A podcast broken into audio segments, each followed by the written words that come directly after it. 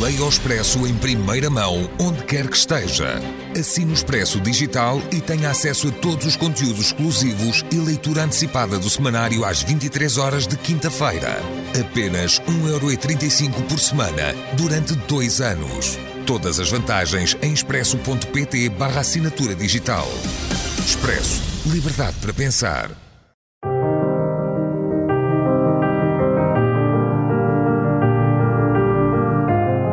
Desastres naturais.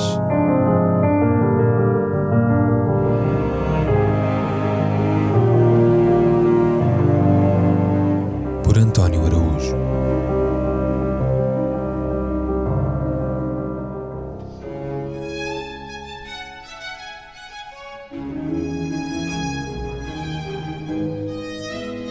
Ângelo Sodano, eminência parda e não parda do Vaticano, diplomata da Santa Sé desde 1959, foi Papa de facto durante a lenta agonia de João Paulo II e reuniu o conclave que elegeu Francisco. Ut unum sint, que todos sejam um só,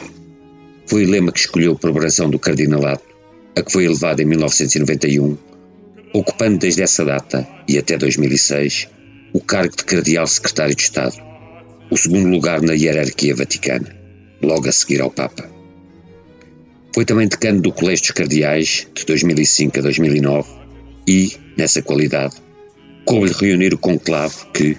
após a inesperada renúncia de Bento XVI, elegeu Francisco como sucessor de Pedro, uma escolha em que não participou, mas na qual teve, diz, discreto e decisivo papel, ou não fosse ele uma das maiores eminências, pardas e não pardas,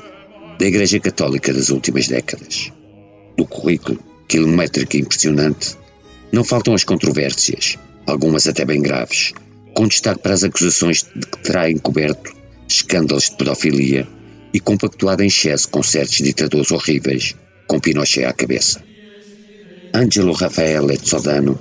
viu a luz em 23 de novembro de 1927, em Isola d'Asti, no Piemonte, perto da terra do Martini e dos intragáveis espumantes, e era o segundo dos seis filhos de Delfina e Giovanni Sodano, um proprietário agrícola e político democrata cristão, três vezes eleito para a Câmara dos Deputados, de 1948 a 1963.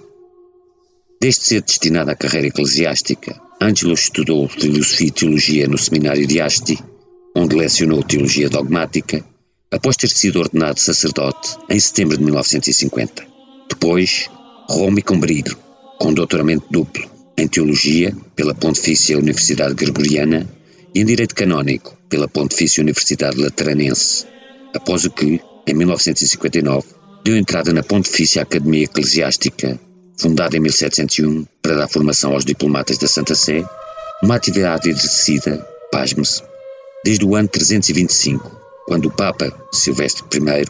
enviou os seus legados ao Concílio de Niceia. Nomeado secretário das Nunciaturas Apostólicas em Quito, Montevideo e Santiago do Chile, regressaria a Roma em 1968, pela mão de Agostino Casaroli, que o designou para o Conselho para os Assuntos Políticos, o organismo da Santa Sé encarregado das relações com os Estados estrangeiros e ao qual compete, entre o mais, preparar e negociar as concordatas. Esteve aí até 1977, com o espinhoso dossiê da Europa de Leste, no âmbito da Ostpolitik que Casaroli vinha ensaiando desde o Vaticano II, e que já dera frutos nos históricos tratados com a Hungria, em 1964, e com a Jugoslávia, dois anos depois. Em 1977, Paulo VI ordenou o arcebispo e nomeou o núncio no Chile, onde permaneceu dez anos, dizendo seus críticos que terá sido demasiado complacente com a ditadura militar, perseguiu a teologia de libertação e que nomeou, por instrução de João Paulo II, diversos bispos ultraconservadores, alguns dos quais mais tarde denunciados por abuso de menores. Em contraste, há quem garanta que foi mediador decisivo no acordo entre o Chile e a Argentina sobre o canal de Beagle e artífice do encontro entre os oposicionistas a Pinochet e João Paulo II, a quando da visita deste ao país, em 1987. Em 1998, e a pedido do governo democrático de Santiago, escreveria a Tony Blair dizendo que as autoridades chilenas consideravam uma ofensa à sua soberania serem privadas do poder de julgar um dos seus cidadãos, no caso Pinochet, então detido em Londres. O Papa elevou-o a cardeal de Santa Maria Nuova em 28 de junho de 1991, e, no dia seguinte, a cardeal secretário de Estado, sucedendo a Casaroli à frente do mais antigo e mais importante dicastério romano. Nessa qualidade, coube-lhe gerir as relações com os novos Estados pós-soviéticos, apoiar as frágeis igrejas da Hungria, da Eslováquia, da Croácia e da Eslovénia e acompanhar João Paulo II nas suas inúmeras viagens pelo mundo. Fluente em inglês, alemão, francês e castelhano, tido por anticomunista e defensor do neoliberalismo económico, mediador das negociações nos Balcãs e vigoroso opositor à invasão do Iraque, o seu papel na diplomacia da Santa Sé foi de tal forma fulcral que em 2002, quando atingiu os 75 anos, a idade em que, segundo os costumes vaticanos, era suposto retirar-se, João Paulo II